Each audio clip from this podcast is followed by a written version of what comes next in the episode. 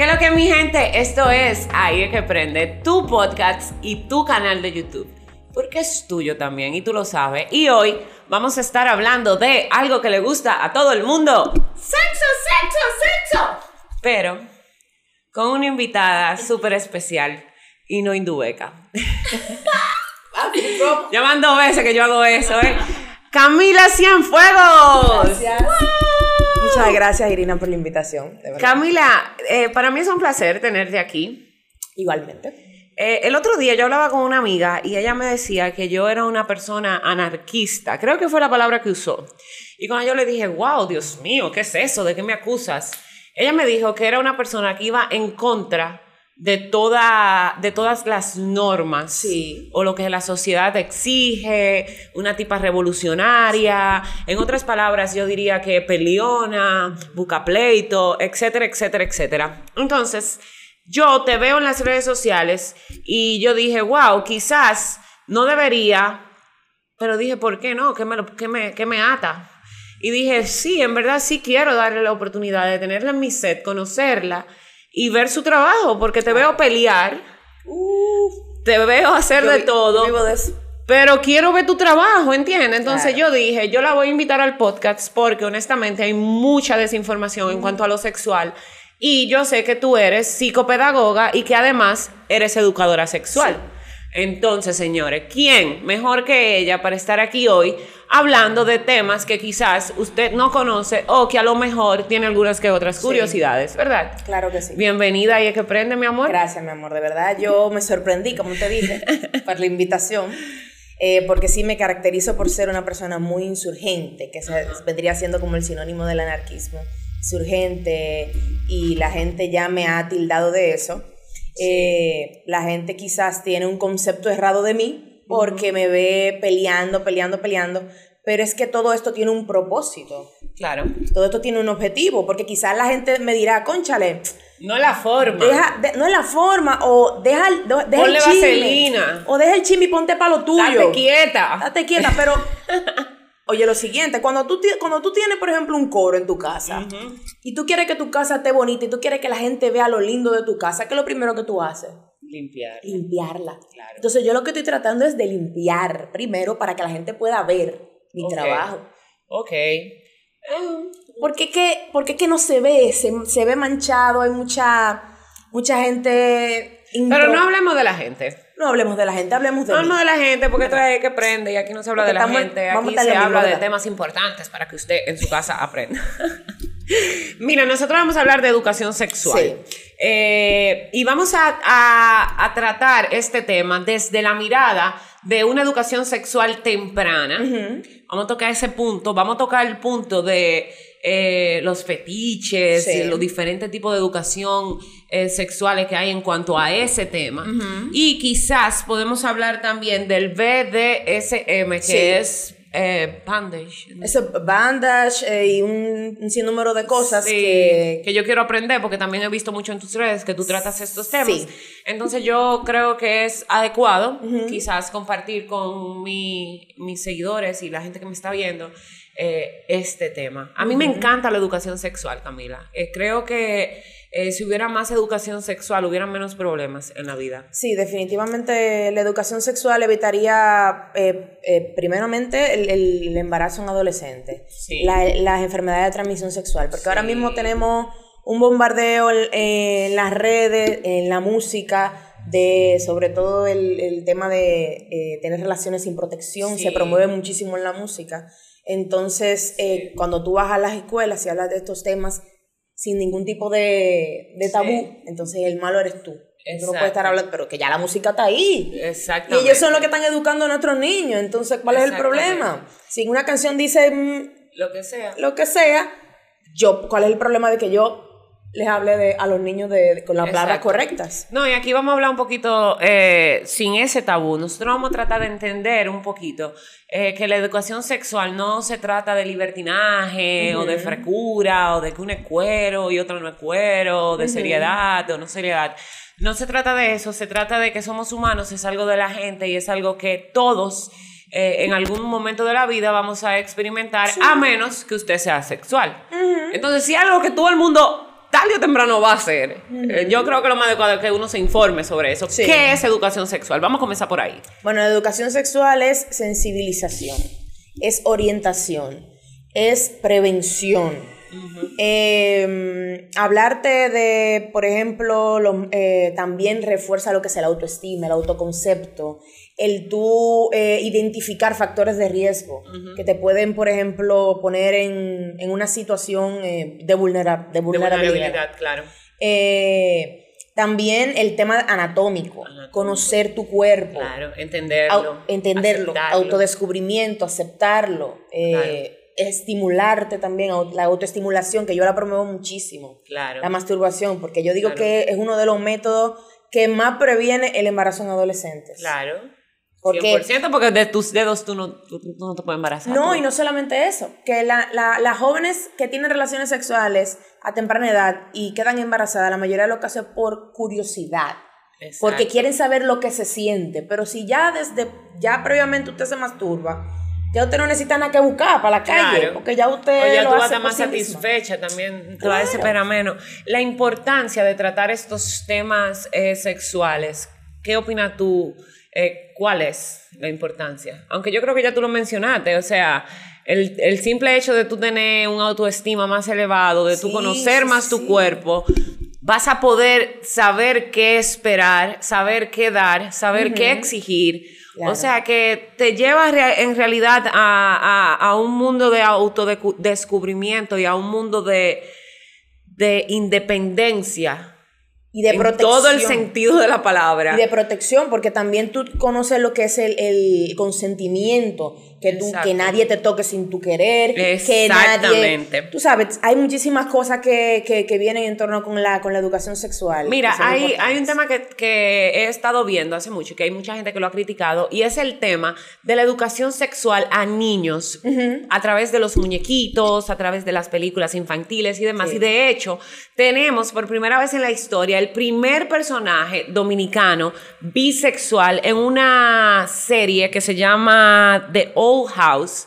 Esta serie me parece que es de Disney, ¿verdad? Exacto, es una, una serie de Disney donde eh, hay un personaje que es una niña y que es bisexual y que es abiertamente bisexual y esto ha abierto debates, debates como que, wow, ¿y por qué a los niños se le está dando esa información de sexualidad a tan temprana edad? Hay otros debates eh, que dicen, no, no, los niños tienen que estar claros desde pequeños. Sí. Entonces yo te voy a decir mi punto de vista y entonces tú me dices a mí, ¿cuál crees tú que es, porque tú eres profesional en eso, que crees tú que es la manera de actuar? Para mí, eh, la sexualidad tiene que comenzar, óyeme, desde kinder, para no, para exagerar. ¿Por qué? Porque, como te digo, es algo que desde que uno está muy pequeño, uno comienza a sentir curiosidad. Yo recuerdo que yo, siendo una niña pequeña, pequeña, uno jugaba al papá y la mamá. Obviamente uno no hacía frequería ni nada de eso, pero uno tenía esa curiosidad eh, de jugar papá y mamá y bla, bla, bla. Y si no estaba el amiguito, uno jugaba con la, con la amiguita de todo el papá y yo la mamá. Claro. ¿Entiendes? Y, y muchísimas cosas que uno hace que ni siquiera estoy preparada para decirla ahora mismo, que quizá en el futuro no me van a importar, que yo estoy 100% segura que la mayoría de nosotros pasamos cuando éramos niños. Sí. Entonces, para mí es importante que desde pequeños se eduquen a los niños en cuanto a la sexualidad. Y no solo eso, también que se eduquen en cuanto a la orientación sexual, que es lo que la gente está criticando, como que no, eh, eso es quitarle la idea de lo que es la familia, de los valores. Pero yo digo que eso no tiene nada que ver con valores, porque la realidad es que hay niños que tienen dos papás y hay niñas Sí. que tienen dos mamás y viceversa.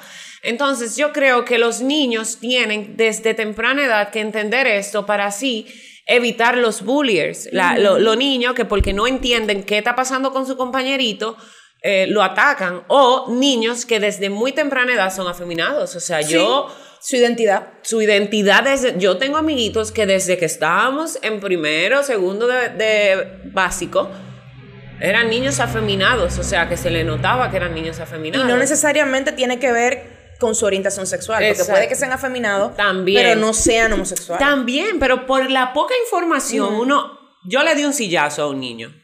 Albert se llamaba. Ay, o sea, Yo recuerdo que él me decía varilla para lo de luz y yo le decía, y tú, pájaro, no sé qué, y un día le di un sillazo, ¿entiendes? Hay muchas cosas que uno hace por la ignorancia y porque en tu casa no te educan.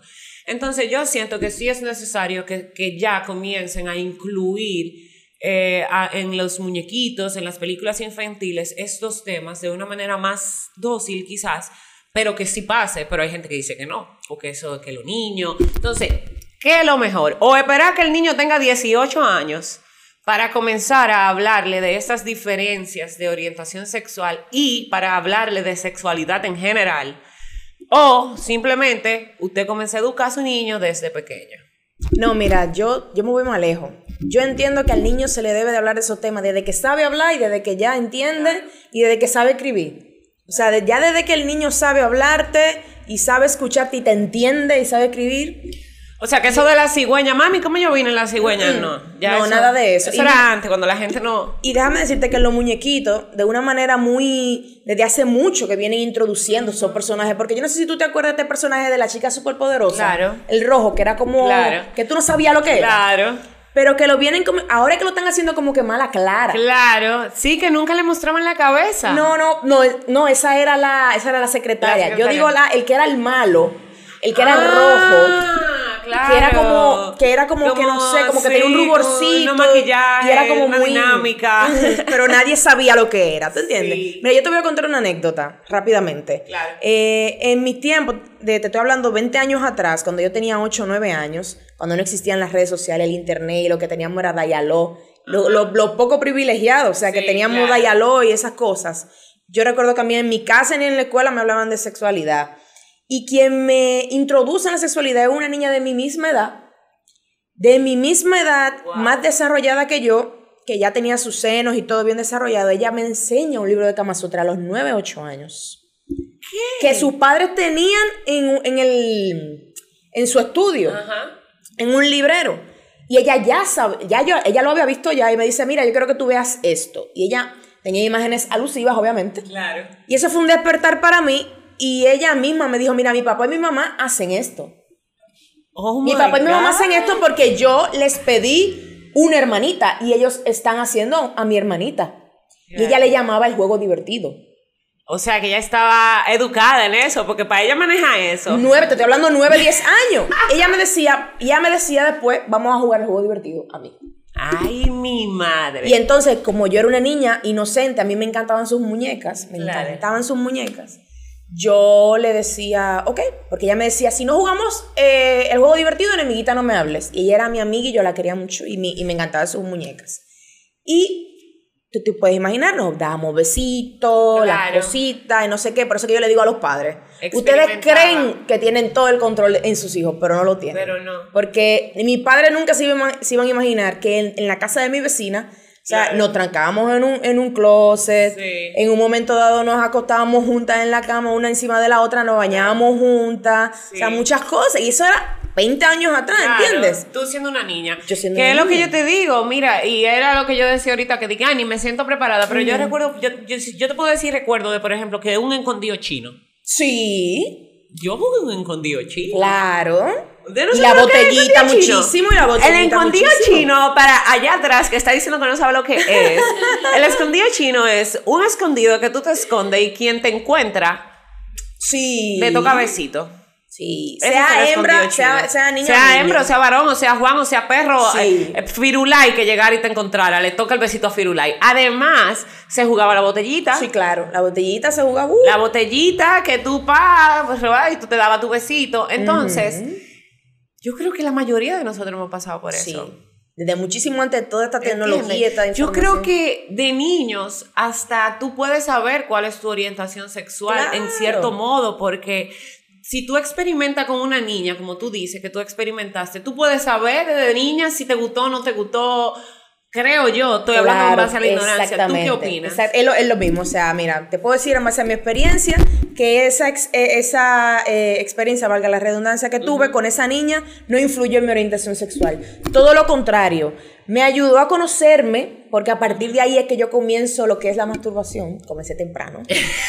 a los 10 años la masturbación y eso me ayudó muchísimo. Al principio uno crea una cierta fiebre, una cierta, Claro. eh, vamos a decir, eh, Te, te dio seguidilla. Sí, sí, Una da- te- da una claro. seguidilla porque es algo Seguidilla nuevo. a los dedos. Claro, claro. Claro. Eh, como la pintura de Mastor. Con una mano basta. Eh, Ey, me tienen que pagar por ese anuncio, ¿eh? Gracias, que a mí, gracias a Dios, a mí nunca nadie me descubrió que yo sepa en eso. Claro. Pero eso me ayudó a que yo nunca tuve la necesidad o la curiosidad de yo involucrarme con un hombre, sino hasta los 18 años. Claro, bueno, yo no te puedo decir que me comencé a masturbar desde los 10 eh, para, para no tener la curiosidad hasta los 18. Pero sí te puedo decir, como te, como te menciono, que nosotros hacíamos una clase de juegos, que ahora yo la pienso de adulto y yo, "Eh, pero ¿qué, qué juego eran eso?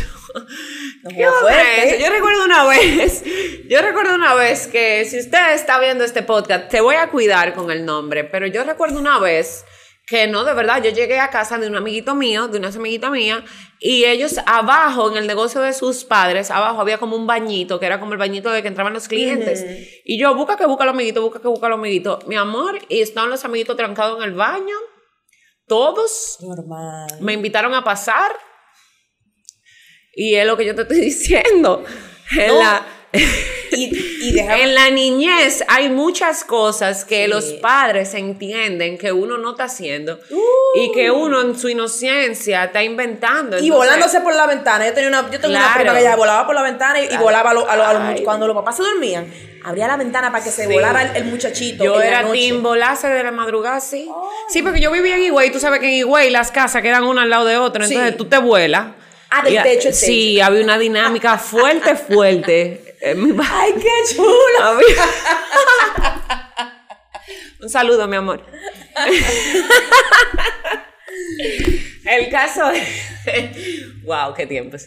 El caso es que me parece súper interesante eh, todo esto porque ahora vamos a pasar a temas más de adultos, Sí. que estos sí no se tratan con niños. Pero que vienen con la adultez y que entonces tú estás en el limbo. Que hay muchísimo tipo de sexualidad De y todo. muchísimos tipos Hay de todo. Háblame de los tipos de sexualidad. Mira, tenemos los fetiches, los, o sea, hay muchas cosas que están pasando ahora mismo. Hay de todo. Mira, los fetiches son una cosa increíble. O sea, yo misma no te puedo decir la cantidad de fetiches que hay. Desde, lo, desde fetiche con los pies, Sí, fetiche Ese con... por experiencia ya lo conozco. O sea, yo, yo conozco mujeres que se están buscando la funda en OnlyFans con foto y video de pie nada más. Sí, a mí me tienen una, una propuesta heavy ahí. La funda nada más. Por los pies. Hay fetiche con las axilas, hay fetiche, por ejemplo, de, de hombres que le gustan eh, las mujeres con ciertas limitaciones, dígase que le falta alguna extremidad. Eh, Estas mujeres que son enanas, las mujeres enanas, eh, las mudas, sordomudas. Eh, hay fetiches también, por ejemplo, hombres que les encanta eh, ver eh, a mujeres embarazadas teniendo relaciones con el barrigón. Mira, eh, el otro día me comentaba una persona que hay un tipo de fetiche, no sé si esto es un fetiche, que a la persona le gusta que la estén mirando cuando está teniendo relaciones y que ellas pagan simplemente para que tú te pares ahí Sí. a ver mientras yo... Y, y yo dije, no, pero señor... Y, a- y, el- y otros que pagan por ver solamente, que esos son los, el, bo- el, boye- el boyerista. Boyerista. Ese es el boyerista, el que le gusta ver. Que solamente lo que le gusta es ver y ya con eso le basta. Y, y está- entonces está la comunidad del BDSM, que es Ajá, como... es cuéntame como- de eso. La comunidad del BDSM es como la comunidad LGBT. Ok. Eso es un estilo de vida. Eh, la gente, eh, por ejemplo, en Berlín, que tuve, tuve la oportunidad de estar en Berlín, eh, hay, un, hay una discoteca que solamente es para esa, para esa comunidad. ¿Pero qué es? ¿Qué viene siendo? Explícame. Mira, es un conjunto de elementos. Eh, eh, se, se caracterizan por, el, por la dominación y la sumisión. Ok, tipo sombras de Grace. Sí. Pero en la mayoría de los casos, la mujer es la que domina y el hombre es el sumiso. Entonces llegan, esta, estas parejas llegan a estas discotecas o sea, con vestidos de leather o de látex y tienen a este hombre encadenado aquí como con este- y así como si fuera un perro y entran y todo. Entonces, es, de eso se trata. Wow. De amarrar, de el- otra cosa se llama chivari. Tengo el control. Hay una vaina que se llama chivari, que es como que te, te guindan así de cabeza, amarrado, así que tú pareces un patel en hoja. Ajá. Así, eh, con muchísima cuerda alrededor. Y eso le causa mucho placer a muchas mujeres, que dicho sea de paso, eso crea mucho conflicto, porque muchas mujeres que practican BDSM son feministas. Ah. Entonces, entonces que, que eso crea Ah. mucho conflicto porque... Está cabrón eso, oíste, que te guste el BDSM y que seas feminista. O sea, Crea como que mucho conflicto. Bárbaro. Eh, tengo un tema con los hombres y los maltratos del sexo. ¿Tú me Pero me entiendes? encanta que me ahorquen. wow, eso está de todo, en verdad. Sí, no, es increíble, pero es un estilo de vida. eh, hay mucha gente que, que lo adopta así y realmente en, el, en el manual de diagnóstico psicológico no, no dice que, que la persona que practiquen esto tenga ningún problema. O sea, son to- personas totalmente Simplemente sanas. gustos. Sí. Eh, Camila, y una pregunta. Eh, me hablas de que, por ejemplo, en Berlín tú visitaste una discoteca o una. No, no la visité, me hablaron de ella. Me, me Ah. hubiera encantado ir, pero yo no, No tenía el atuendo ni, la, ni el parejo. en República Dominicana hay lugares como este, o por ejemplo, eh, swinger, Swingers. Ajá, A swingers. Háblame me- de, lo- de eso. Lo- el de swinger, bueno, para el, que- para el que no sabe lo que es swinger, es intercambio de pareja. O sea, yo tengo mi novio, Irina tiene su novio, nos juntamos los cuatro y yo me voy con el novio de Irina, Irina se va con mi novio. Pero es todos juntos ahí o separados los se van? cuatro juntos en el mismo en el mismo sitio, pero cada quien en lo suyo y, nos vamos turnando. Wow. Una cosa así. Y se turnan, por ejemplo, eh, mujer con mujer también y hombre con hombre. Puede ser, dependiendo de qué tan abiertas sean las parejas. Puede ser. Pero me dijeron a mí una vez hace mucho tiempo, cuando yo hice un cortometraje, porque también soy actriz. Ay, qué ápero. Eh, un- Ey, sí, yo te vi, si no me equivoco, eh, en un video o en una filmación que sacaron el otro día. Wow, claro que sí. eh, o no sé si fue que me lo soñé contigo. te lo juro O que quizá yo. viste un TBT. Porque Sí, el- yo vi algo que tú estabas actuando, que era un cortometraje. Sí. No, era un cortometraje, ahora recuerdo que de hecho era de sexualidad. Sí, de swinger. Que, ay, yo, pero ven acá, yo no estoy loca. Está en YouTube. Claro que sí. Está en YouTube. el Swinger se Swinger, llama. sí. Claro que sí, que de hecho, eh, después, para que tú veas que lo vi, ya me acordé, tú como que terminas con la, con la chica, o sea, era como Ajá. que eh, Ya, era pero no hagas- ápero. No hagan spoiler, porque Ah, la gente vaya y lo vea. Está bien, está bien. Vayan a verlo. Se llama Swinger. Está súper interesante. Y a partir de ese video es que yo digo, wow, le voy a hablar a Camila porque justamente yo tenía ese tema que lo quería tratar con alguien y dije como que, wow, déjame hablarle. Ahora ve que conecté. Conecté. El swinger, aquí me dicen, aquí me dicen que aquí existe una comunidad de swinger, pero que ya tú sabes, son gente de la élite. Élite. Que eso son cosas que para tú entrar ahí, tú tienes que, eso, eso es firmando vaina de confidencialidad, y ellos se reúnen cada cierto tiempo, y ellos van, llegan en helicóptero, y eso es todo tintado, y eso es todo muy privado. Wow. Una cosa de que me dicen a mí, de que, Wow. que una mansión en Arroyo Hondo, una cosa, no lo sé. una cosa de película. Yo dicen. no lo dudo, yo no lo dudo en realidad, porque No. aquí somos bien creativos. Yo tampoco sabes. lo dudo. Los dominicanos, wow, los dominicanos no hemos llegado a Marte porque no nos hemos puesto esa idea en la cabeza, pero. Y no, y están los tríos también, Sí. que los tríos ahora mismo están, se están usando muchísimo. O sea, ahora las mujeres están. Ahora hay mu- hay- se está usando mucho la frase de que ahora las mujeres no nos criticamos, las mujeres lo que nos piropeamos y nos gustamos y nos decimos, dime, vamos a mangar o qué sé yo.